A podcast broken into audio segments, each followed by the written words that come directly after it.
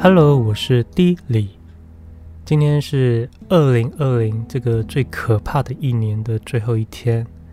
那想要趁今天好好来聊聊，就是我开始做 Podcast 到现在的心得。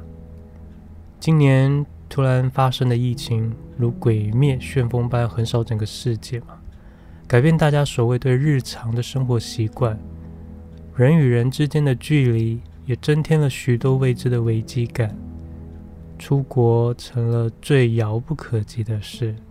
有趣的是，跟着今年的这波潮流，我也开启了 Podcast 之路，为这不安定的生活感增添一点不平凡的声音之旅。声音是很有意境的作品，不知道你认不认为？它类似阅读文字书的体验，吸收内容后自己发挥想象。而意境式的效果呈现，也正是我最想要尝试的声音设计部分。这就在我第七集的灵异故事中，首次大量的尝试了音效的配置，觉得效果出奇的有趣。那我这边就播一段第七集我使用的大量的音效给大家听听看。突然，紧贴我右耳后方听见有个女孩叫着前方同学的全名。那我跟这个被跟的同学呢，也一直很想知道，如果这一切是真的，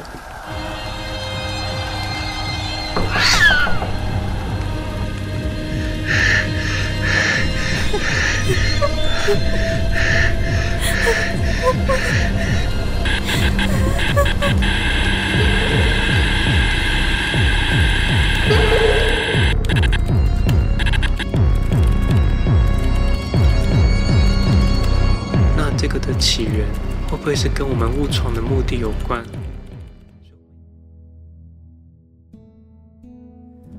而对于每一次内容的快速编辑，这个就是 Podcast 给我的另一项的成长。因为我以前就是在报告或者是跟人与人之间的交谈中，可能没有那么的有自信，或者是可以迅速的把一件事情稍微给逻辑化。那自从在做这个节目之后，因为都是自己私人好玩嘛，所以都是从头到尾都是一个人制作。那你就要针对每一周的主题快速的编辑，把它分一个几个章节，然后就比较有顺序可以来讲解。就是在这短短的半个小时之内，把一个主题想得如何把它生动化这样子。那做着做着，我觉得嗯，对我的说话这方面的。帮助是有的，那我有时候会借由大方向来加入一些有意思的桥段设计，像近期大家流行在 Podcast 中播放歌曲的方式，我也慢慢的加入，但是我总是会让歌曲在一些出其不意的地方出现，像是我有时候放在片头，有时候放在开场的介绍后，有时候是片中的空白处，或者是片尾、片头各播一半歌曲的方式。来点缀每一集不同的议题。然而这样子尝试的，就慢慢的发现，哇，我的片头的重要性。有一个忠实观众的同事 跟我说，觉得我的片头很重要。他还说，访谈的部分我似乎都给受访者主导，好像我的主持费太好赚。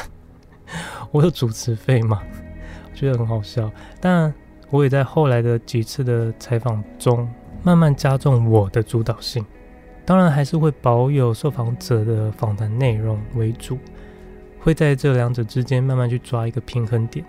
所以后来也就在第十三集“你当过疯狂粉丝”这集中，加入了一个情境式的开场，加重我对受访者要谈的主题，带入了一个观点来做一个开头的引导作为开场，而越来越多的情境感。听起来能够更丰富史板板的口述内容，但其实情境的部分、素材的取材，这又是另一项很大的工程。既要找到风格类似，然后彼此可以相容的素材，又要觉得是有质感的，以及背景音乐的搭配等等，就是常常花了我很多个半夜在这一块上面。太多太多的素材，你要一一的过滤。然后要配合你的主题去网罗关于这次的题材的气氛，你想要陈述一个什么样的感觉？任何一点点不一样的声音都能够改变这一次情境带来的气氛。但最后的完成作品总会有一种很棒的成就感，这种成就感应该就是我想要做 Podcast 的一个主要的目的。常常就是会在上架的时候，就会在捷运中下班的路上自己再听一遍。虽然我已经听过了好几遍，但就会再听一次最后上架的那种成果，那个感觉很棒。就是自己会觉得，嗯，对得起这个主题，或者对得起这个受访者，或者是我想要呈现的感觉。那接下来能够玩到什么样的程度，就请大家敬请期待喽。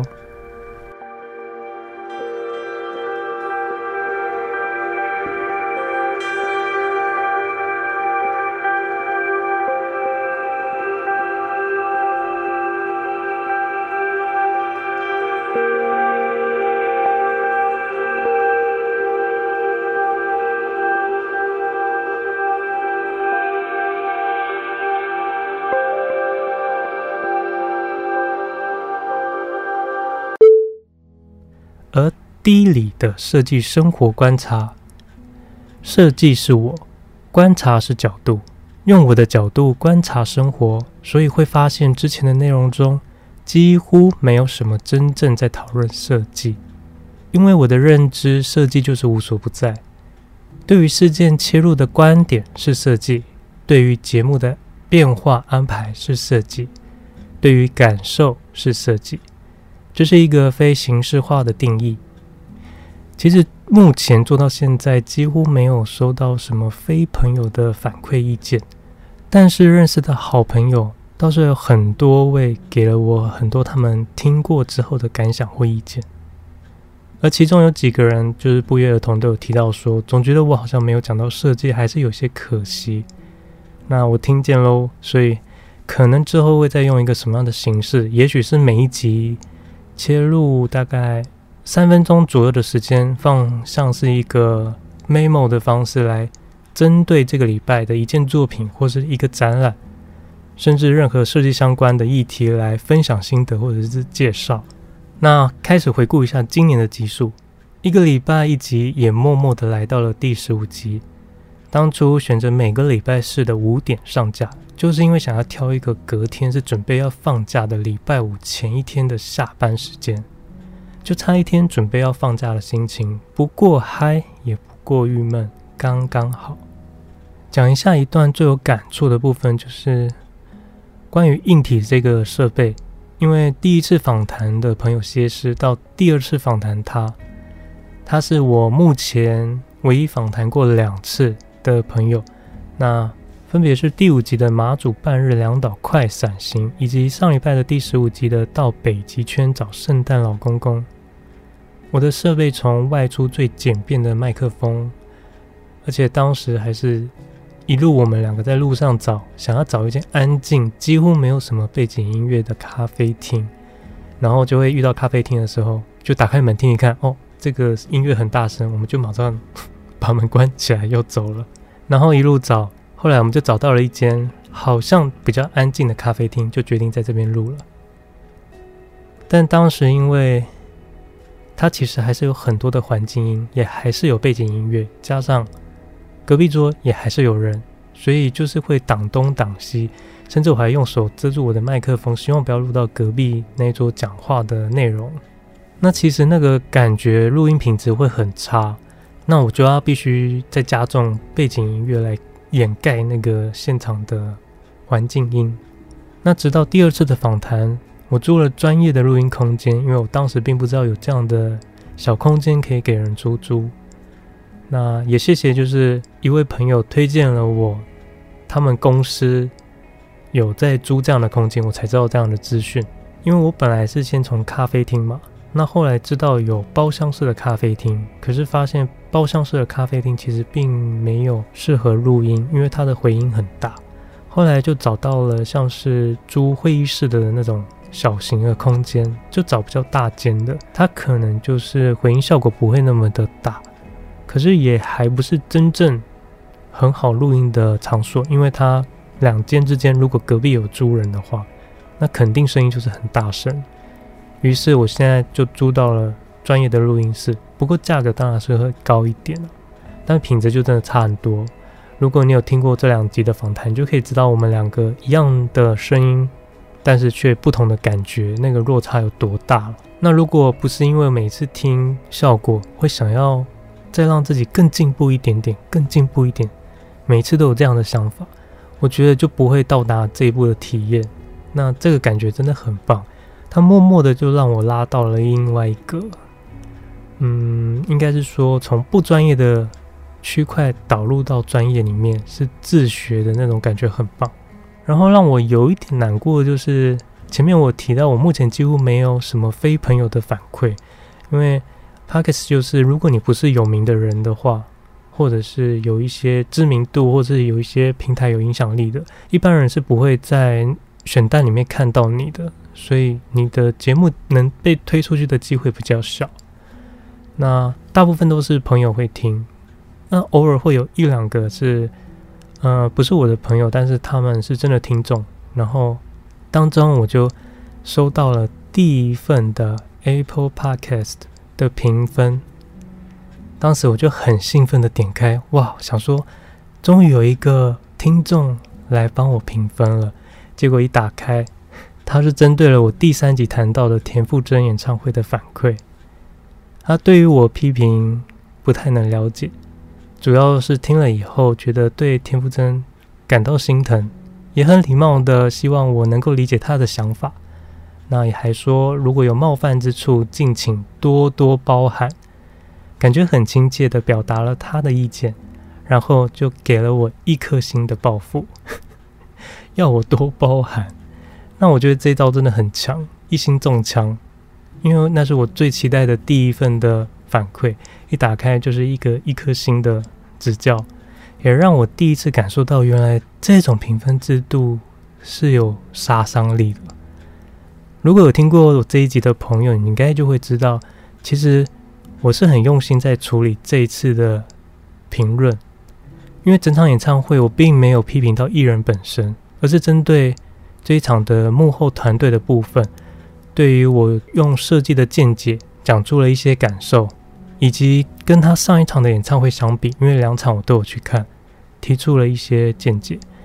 但算了，批评别人总是要有这样的心理准备吧。其实我已经很委婉的在陈述了，就这样，我的 Podcast 挂了一星两个月。那他要我多包含的力道呢？我是绝对充分的感受到了，也算是谢谢这一位愿意给出意见的听众。期待明年会有更多不一样的听众的反馈。而其他公开的意见，包含了我的朋友的支持，我也是非常感动啊！真的要靠大家的支持，我这样的信念才能够慢慢的坚持。当中有一个人听了第八集《渣男杀不完》，希望我讲更多关于两性的话题。这个部分，我想我应该会再思考思考。没想到他可以从我的节目中让他看到了另一条道路。不知道他是从哪个点上觉得我是适合两性这个话题，然后公播内容就是这样，跟朋友一关机大聊特聊，但是一开机很多包袱都会往自己的身上背，有时候我也会有些意外，譬如说这个话题不是刚刚说好要聊的吗？结果正式录的时候却好像不太愿意讲，这时候我就会稍微的点一下，点一下，点到为止。直到我确定说哦，他不想聊，我就会跳过。那也遇过我问 A，结果我朋友聊到 Z，最后我也被整个拉走的。觉得跟我的朋友访谈真的很有趣，有很多的不一样的感觉，而且这种感觉就很很值得，因为你是顺便跟朋友好好的聊天。是不是会发现我们长大后，真的越难有机会可以跟你的朋友好好的聊天？那我也发现说，哇，原来我的朋友口条都很好诶，每个就是开机之后都巴拉巴拉巴拉，都很有顺序的把他们的议题就是很精彩的陈述出来。我原本以为是很多人会很紧张，比我还要不懂得怎么样表达他想要表达的议题，结果我到现在都还没有遇过这样的状况，所以我觉得蛮不可思议的。然后这样的访谈也可以让我练习怎么样在。两个人之间找到一个节奏，跟内容该怎么样的主导，可以让整集的访谈有点意思。而说到这里，特别提一下，原本是我主动就是询问朋友来受访，但开始播出之后呢，慢慢有好几位朋友都主动希望我来访问他。现在的受访者几乎快要比我的听众多了，这完全出乎我意料之外。但我也觉得这个现象很有趣，也欢迎就是我的朋友，如果希望我来访他的话，都可以直接跟我说，因为我现在就是想要从我的生活中出发，所以我身边的人事物都是我想要去关注的一个主题。之前有朋友推荐我一间公司的主管，说愿意来受访，但我还是婉拒了，因为我想要以周遭我认识的朋友为主，之后其他再说吧。而因为录之后也发现自己的发音上的问题，然后还有很多的赘字，虽然我都是会事后把它剪辑掉，但是在听的当下会想说：哇，我这个一样的赘字，我到底要讲几百遍啊？一直出现，一直出现。所以之后呢，我就有慢慢的稍微的修正。那不知道现在的发音会不会比第一集的时候进步一点？那也让我对中文配音员这份专业有一个莫大的敬意，而且会开始看动画片，也会注意到中文配音版。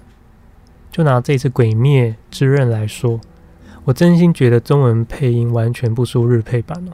昨天我还在 Netflix 上面把日文跟中文两个版本互相切来切去听。我发现中文配音其实有些情绪更像是那个角色的感觉，就是大家可以去听听看，其实真的蛮厉害的。因为我就我知道这次的《鬼灭之刃》的中文配音的阵容也是非常的厉害，所以大家真的可以看看说，如果好好的做的话，其实真的那个效果是完全不会输的。但是除了动漫作品外呢，一个好听的播报发音。也非常能够让人着迷，像是前阵子去了当代艺术馆，看了现在正在展的《液态之爱》的展览。这个展算是蛮有意思的，它将时间异化成各种抽象的多媒材，甚至影音创作。在当代的官网中，其中一段介绍写道：液态社会里，人们追求的是速度与变化，讲求容易移动和保持新颖。因此，我们正在经历人与人、人与物、人与世界的关系的革命，期待超脱羁绊，摆脱固着关系的包袱，在此之中，迎向想象中无限流动和可以不断扩张的未来。这种时代性正改变着人的心灵与意识，也正在更剧烈的。重新塑造着各种社会与生活阶级的政治，而当中的一件展品，主题为“发光半导体未来”，是一个关于黑色科技未来主义式的虚构影像小说。而在这个作品呢，我听见了一个非常厉害的声线读稿，他就是配音员陈彦君。于是就回来查询，发现他在配音圈原来是赫赫有名。他甚至配过《鬼灭之刃》的嘴平一之助富冈义勇两个落差极大的角色。那回到刚刚的展场中，他的声音贯穿整个空间，冷调性的声音质感，发音处的共鸣声很清晰，让整份文稿产生了一种风格张力。现在这个展览还在展期中，有兴趣的朋友也欢迎去感受看看。而他跟另一位配音员小安以及录音师阿宽也有了 Podcast 频道，名叫“好好说话好不好”。我是蛮常听他们三个人闲聊的啦，因为很轻松，而且可以感觉到他们的感情是真的很好，也欢迎去听听看了。当然，还有几个声音界的名人，像是常常会在一些像是关怀主题相关的基金会，或者是像之前奇美家电广告的配音员，他是需要非常温暖声线的叶韶玲，或是台湾三金典礼金马金钟金曲爱用的司仪贾培德等等，还有许多人的声音，其实都很有个人特质跟非常的好听。我自己是蛮喜欢的，那他们在录制之后呢，声音都非常的动人，慢慢会去注意到这个领域。不知道你有没有注意过你喜欢的声音呢？好，那最后一个阶段就是我会稍微播放一下我前十五集的内容，那听听看吧。带大家来靠想象一下，进入我的心灵咖啡店。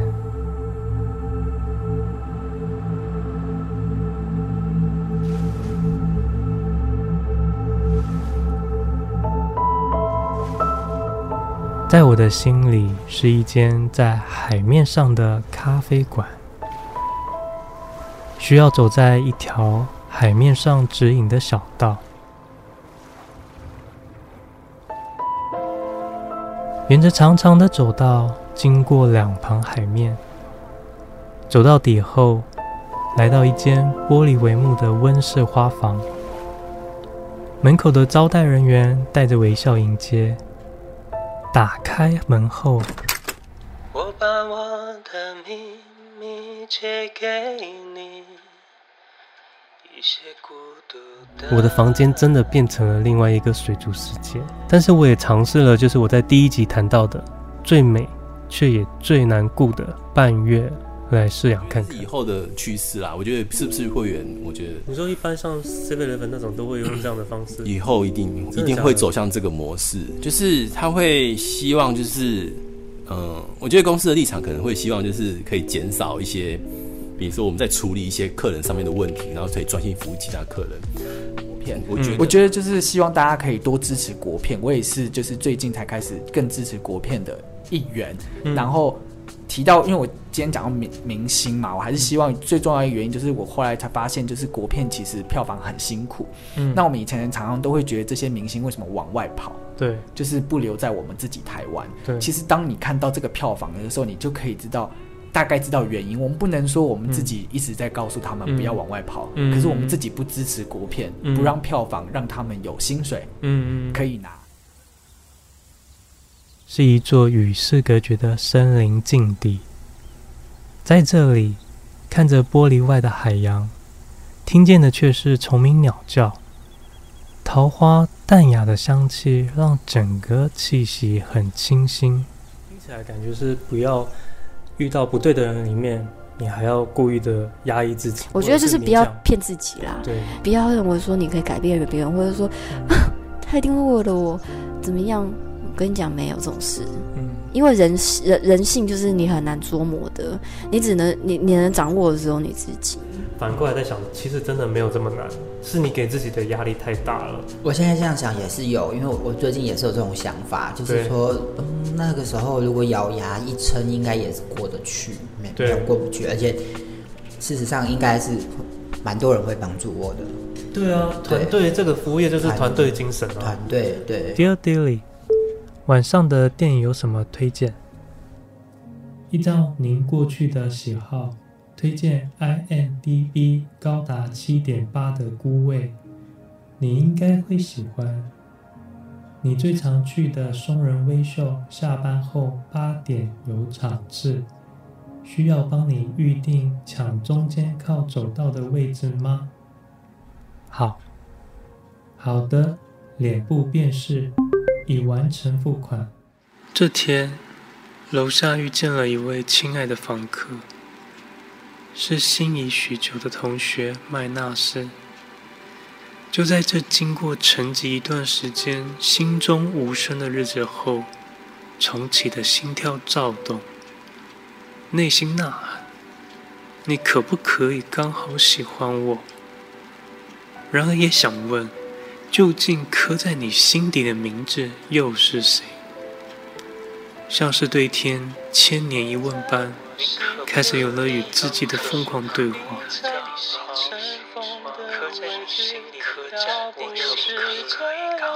我将于不再消失的情人节中为恶之化，把我满腹滚烫的爱，以墨暴力挥洒，溅散于这一生的纯白上。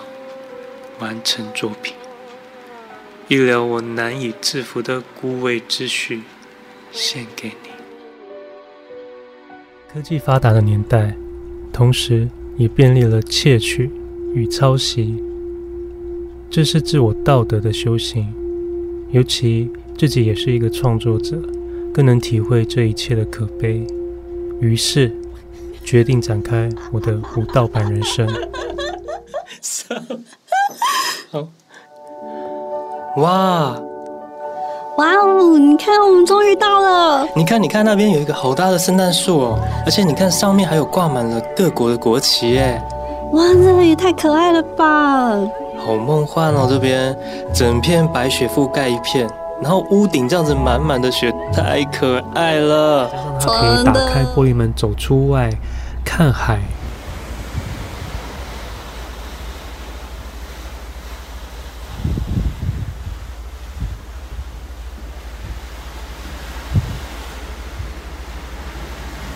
感受真正的海风，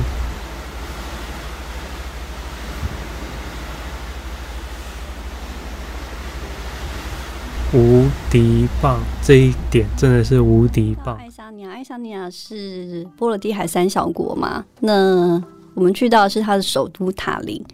那塔林其实最有趣的地方是，它分成市区，分成两个区块，一个是旧城区，然后一个是新市区。那通常观光客去的当然就是旧市区这一块，嗯，那就是在通常在旧市区里面，等到十二月的时候，就是圣诞市集就开始了。所以它这个圣诞市集是在它的 City Hall，就是市政厅的旁边，就是它很多木质的小屋，贩卖一些圣诞相关的商品，或是当地的一些 local 的。结果当推开门时。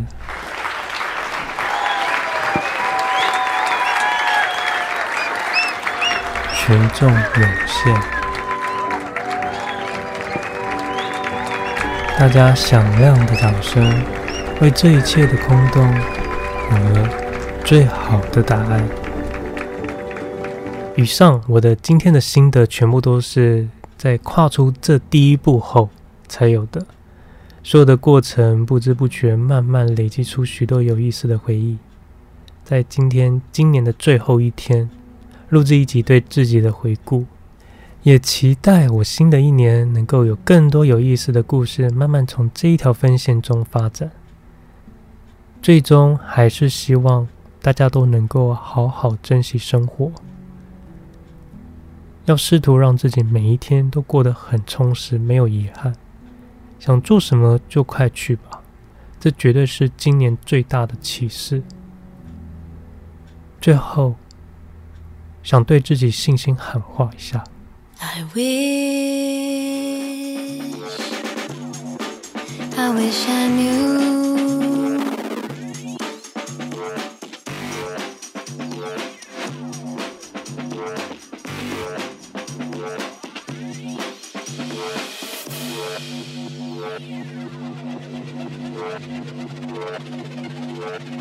出发吧。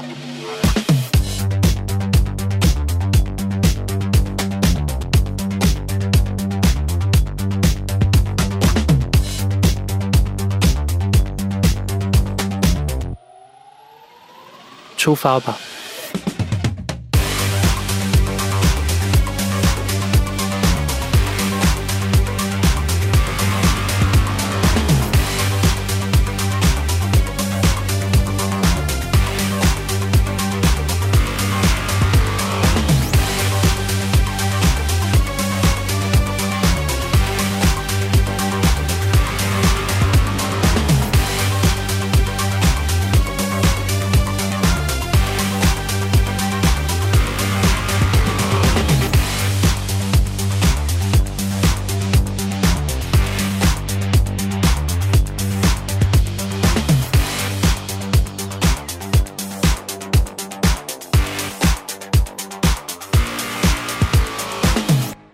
我是 D 李，欢迎收听我的设计生活观察。